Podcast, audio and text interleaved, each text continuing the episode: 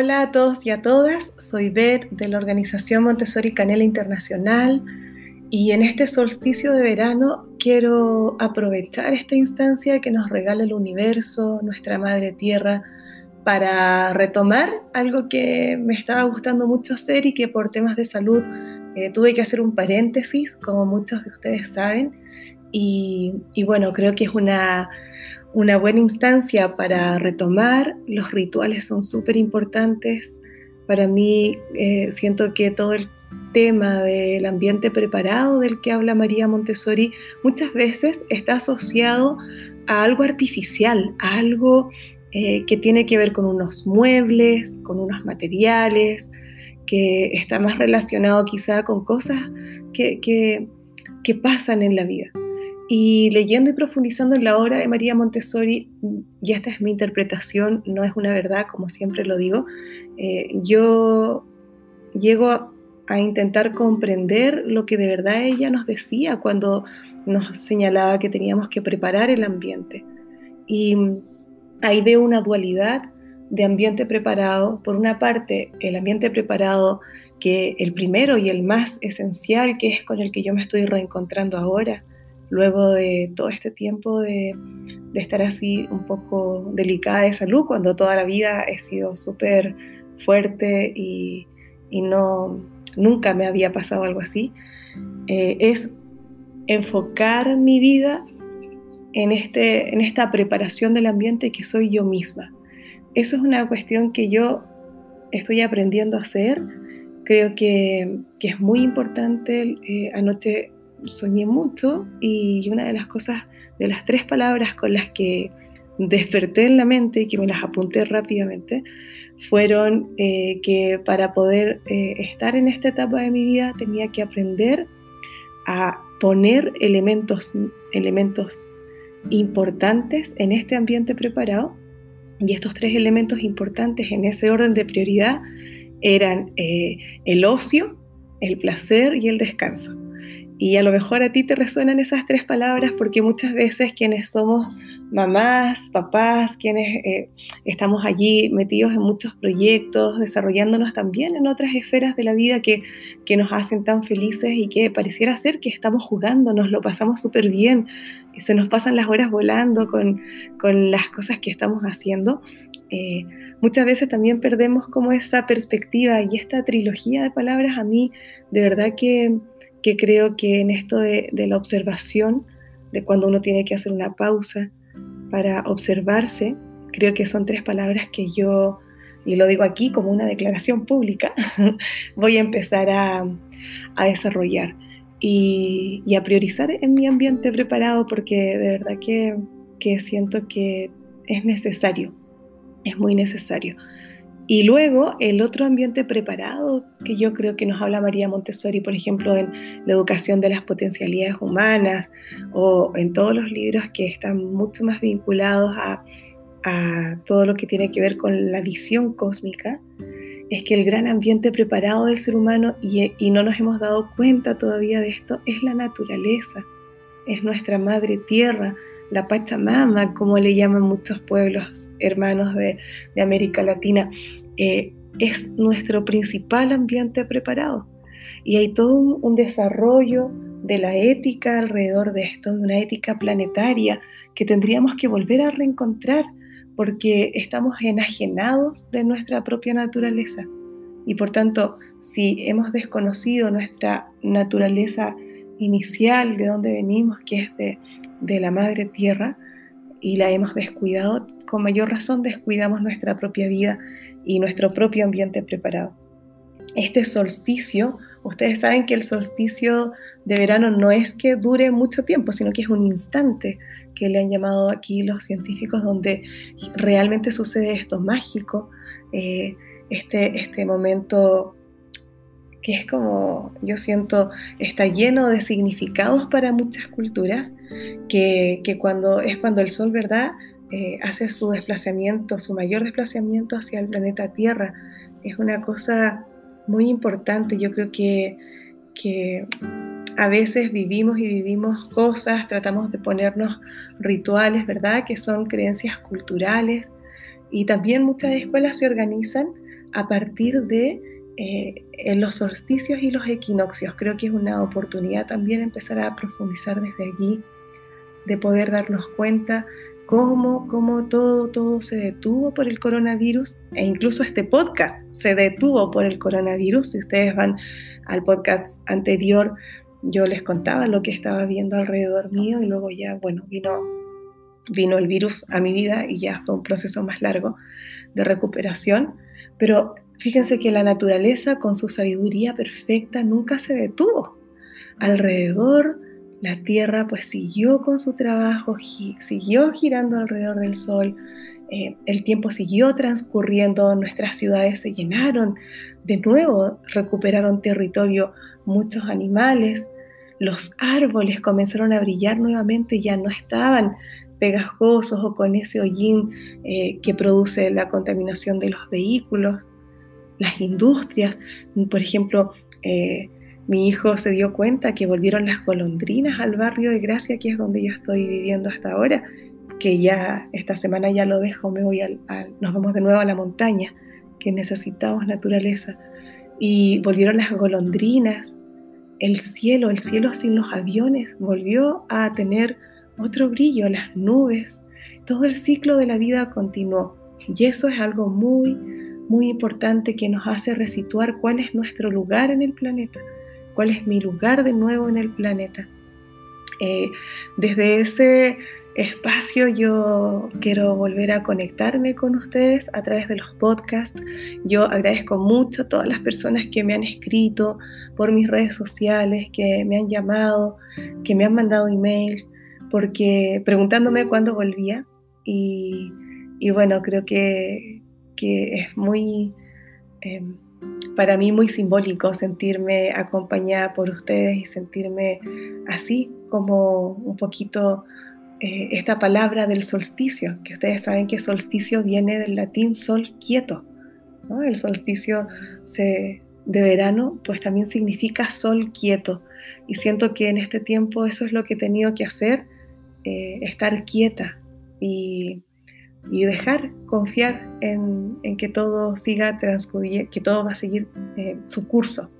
Así es que eso, eso les quiero decir, les quiero contar qué hemos estado haciendo en todo este tiempo de,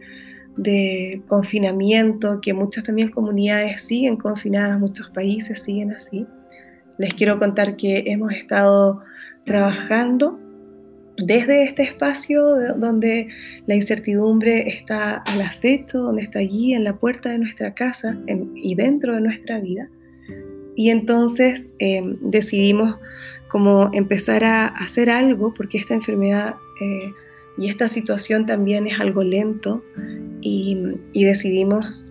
hacer algo para poder tener la mente tranquila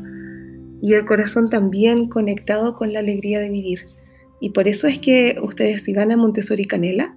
eh, se van a encontrar que desde eh, abril hasta noviembre, todos los cursos que nosotros preparábamos de manera presencial con muchos, muchos formadores de nuestro equipo, amigos y amigas y también colaboradores de diferentes países. Los hemos pasado a un formato vivencial online para que tú puedas seguir autoeducándote, que no sea un impedimento el que no podamos salir de casa, que no sea un impedimento lo que estamos viviendo a nivel económico, de nuestros trabajos. Muchos han quedado sin trabajo, otros no saben cuánto tiempo más lo van a poder mantener que lo económico no sea un impedimento para seguir cultivando nuestro cuerpo, nuestra mente, nuestro espíritu. Y por eso es que yo agradezco muchísimo toda esta comunidad montessoriana y también vinculada a espacios de crianza, crianza respetuosa, de desarrollo personal, todos, todos, todos estos amigos y amigas que nos hemos unido para poder poner al servicio de todos ustedes estos 32 cursos gratuitos que están organizados en cinco ejes. Eh, son algunos de educación Montessori, otros tienen que ver con neurociencia educativa, con desarrollo humano. Educar en familia también es otro eje súper importante. Y también todo lo que tiene que ver con el desarrollo y la expresión a través de la música y el arte. Es muy importante para nosotros continuar trabajando. Si todavía no te has enterado, anda,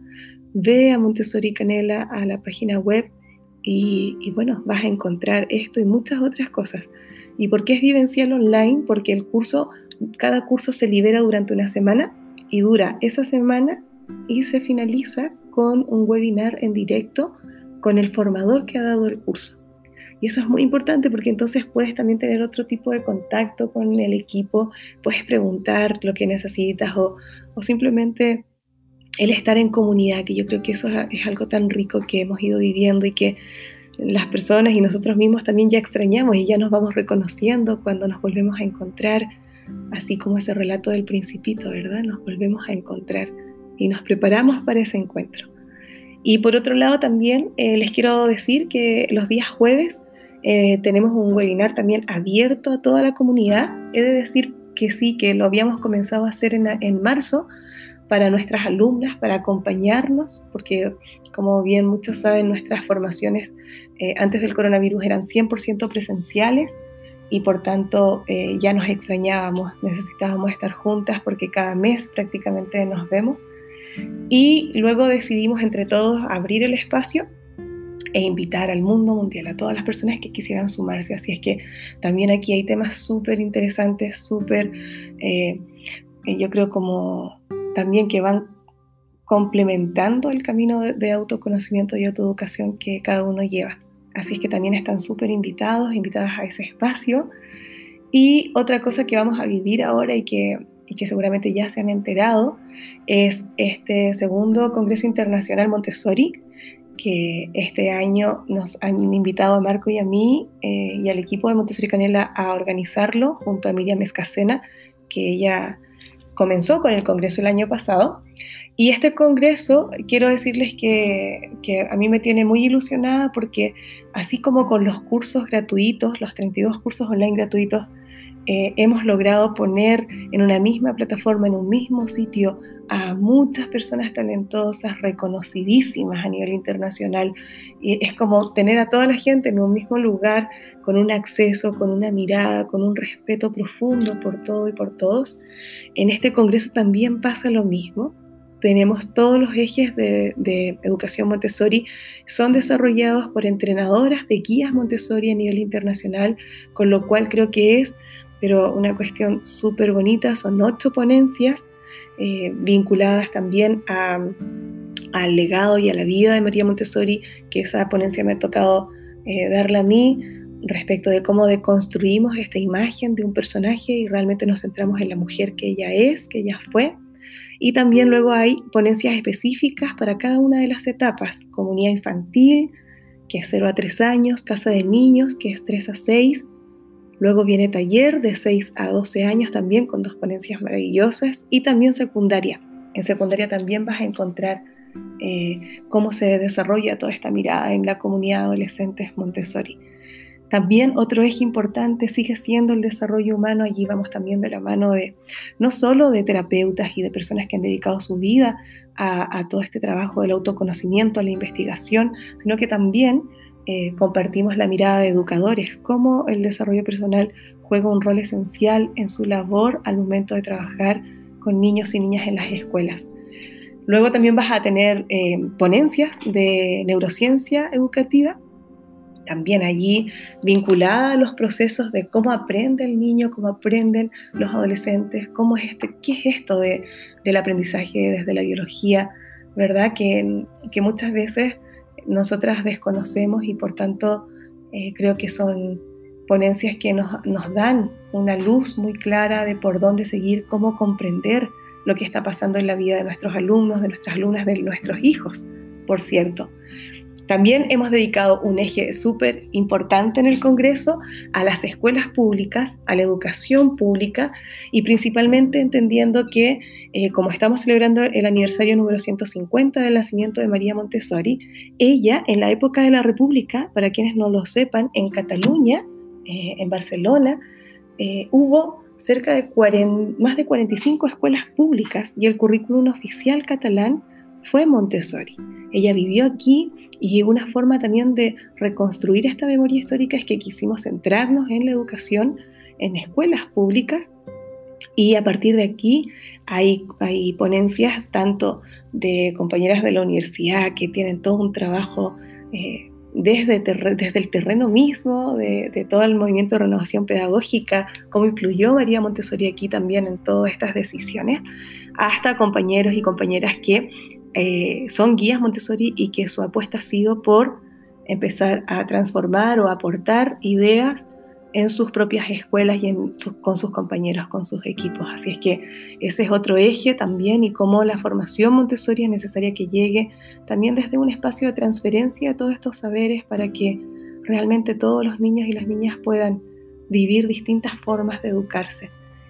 Hay otro eje eh, que también me gusta muchísimo, que es el eje de cine, de cine y películas eh, documentales. Estamos allí charlando con muchos eh, directores de cine de grandes películas que son una referencia aquí a nivel de,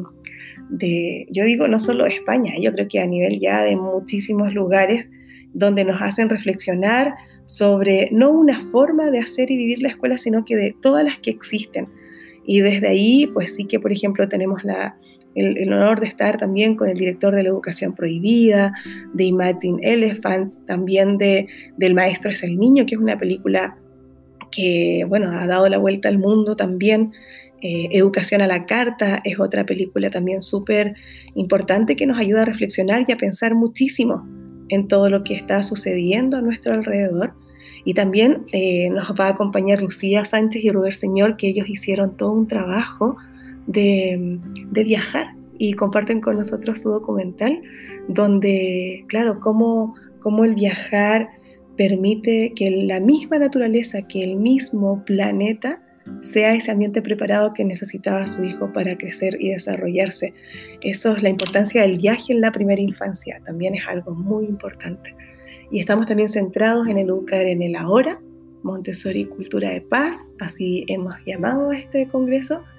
y también allí tenemos una ponencia especial de Rosa Yudé, que muchas la conocen, y claro, también vamos a, poder disfrutar de, de esto. Como ven, es súper variado lo que ponemos al servicio de toda la comunidad Estamos hablando de, más de 30 ponencias eh, en las cuales también está el eje de educar en familia, por supuesto que sí, porque es muy, muy importante que como papás y mamás también encontremos nuestra propia forma de crianza y que a través de la crianza también nos desarrollemos y seamos más plenas, más plenos y podamos estar allí más presentes con nosotros mismos y, y por supuesto en el acompañamiento de nuestros hijos e hijas. Todo esto y más vienen, hay otros proyectos en los que estamos trabajando con el equipo de Montessori Canela. Este congreso eh, es del 6 al 10 de julio. Durante toda esa semana pueden disfrutar de todas estas ponencias de manera gratuita. Y bueno, toda la información la encuentran en mis redes sociales, en Instagram, que mi Instagram es bet-montessori-canela y también en Facebook que también me ubican como Bet Montessori Canela. Ahí está todo, está todo el espacio para que ustedes se puedan inscribir y puedan disfrutar junto a nosotros de, esto. Estamos preparando otras sorpresas para el Congreso que no se las puedo contar todavía, pero sin duda alguna para mí ha sido lejos lo más gratificante de, ser parte del equipo de organización y de diseño programático y de contenidos de, de todo este evento internacional y esta fiesta, esta fiesta que nos une y que replicando también esta mirada, esta conciencia planetaria eh, y todos estos signos que nos da la naturaleza, es una, llamada de atención también para nosotros como adultos de qué voy a hacer ahora, una vez que ya ha pasado todo esto, ¿verdad? Toda esta pandemia. Eh, ¿Qué voy a hacer ahora yo con mi vida? ¿Cómo quiero seguir viviendo? ¿Me he dado cuenta realmente de lo que necesito para vivir? ¿Qué es lo que necesito para vivir? Y yo creo que eso nos ayuda nuevamente a, replantearnos ciertas cosas, sobre todo en educación, y, darnos cuenta que tenemos que generar una red, una red de, donde podamos compartir, donde los proyectos puedan eh, auto, bueno, sostenerse y autofinanciarse, donde realmente exista una economía más, eh, más ética, ¿no? o que, que tenga la ética como ahí el centro con que tomemos conciencia que todos tenemos que estar bien y que el planeta es grande y cabemos todos y todas. Yo creo que ese es un mensaje importante, no sentir que estamos compitiendo. Y eso a mí me ha gustado muchísimo de este congreso, muchísimo de esta liberación de 32 cursos online, que cada uno de los entrenadores, cada una de las personas que estamos aquí, tenemos nuestros propios espacios de formación, nuestros proyectos, nuestras escuelas, pero también nos damos cuenta que es un momento en que el yo individual tiene que pasar a transformarse en un yo colectivo y se tiene que pasar a transformar a un nosotros, donde podamos trabajar en red, donde no tengamos miedo de lo que el otro hace, eh, donde podamos aprender, porque siempre necesitamos seguir aprendiendo y, y donde realmente podamos vivir en un espacio de paz, en un espacio de diálogo, de armonía, en un espacio donde las cosas fluyen y de confianza sobre todo. Y todo esto creo que si tan solo nos detuviéramos un instante a mirar la naturaleza, a mirar el cielo, a mirar el proceso de las plantas, a mirar el curso de los ríos, si pudiéramos tan solo detenernos a observar a todos los animales que hay por allí, también los microscópicos, seguro que podríamos vivir desde otro espacio y comprender, comprender que todo lo que ha pasado desde marzo hasta ahora eh, es por algo y, y cada uno yo estoy segura que va a resignificarlo. Así es que, bueno, en medio de este solsticio, en medio de esta nueva etapa que también yo comienzo en mi vida, de agradecer muchísimo de haber vivido en la ciudad eh, tantos años, eh, y que también era mi primera vez, nunca habíamos vivido en ciudad. También agradezco poder volver a la naturaleza, volver a, allí a respirar, a estar en silencio y, lo agradezco porque yo creo que me va a hacer muy bien a nivel de salud. Y con todo esto, con toda esta energía, con todo el amor, con todas las energías y los mensajes que ustedes me han mandado, pues me animé a grabar este podcast de regreso. Y con esto ya anuncio que sí regreso. Así es que pronto les voy a, voy a, lo voy a retomar. Y esta semana, pues ya sale el siguiente episodio de este podcast que con mucho cariño y con mucha timidez, también he de decirlo, comencé a grabar en enero, pero ahora ya me siento con energía y y siento que ya es el momento de, volver. Así es que muchísimas gracias por la paciencia, por esperarme y también agradezco muchísimo eh, este solsticio de verano en esta parte del planeta que, bueno, que me hace sentir nuevamente, eh, así como siempre decía mi abuelito, con los pies en la tierra y el corazón en el universo. Estoy aprendiendo mucho de todos ustedes, de todas las personas que escriben, de los comentarios que hacen en las clases. Estoy aprendiendo muchísimo de, también de ir deconstruyendo mis propias creencias, acompañando grupos, grupos de coguías, grupos de asistentes, grupos de guías de otra forma. Y, sigo aprendiendo, sigo estudiando, sigo aprendiendo. Y creo que eso es, es como lo que más me hace estar agradecida hoy. Así es que bueno, me quedo con mis tres palabras de trabajo personal. Tengo que volver allí a resituar, a resituar desde el silencio y desde la naturaleza, que siento que tengo un déficit de naturaleza, como dice Julie Noriega por allí. Em, volver a resituar todos estos temas. Así es que más vinculada con el ocio, con todo lo que tiene que ver con el descanso y con el placer. Así es que recibo propuestas, propuestas de todo. Me gusta mucho cantar, me encanta la música, cualquiera sea, si es que si hay discos que todavía no conozco, que seguro que hay millones que no conozco, pues también me los pueden recomendar. Pásense por mis redes sociales y me recomiendan. Se los agradecería un montón. Películas también, puede ser libros. Voy a retomar libros que tenía ganas de leer y, y bueno, y caminar, sobre todo tratar de buscar montaña y bosques y perderme por allí. Así es que les doy un abrazo y ya vieron que me volví a extender. y bueno, continuamos entonces con este podcast que yo he denominado Montessori Social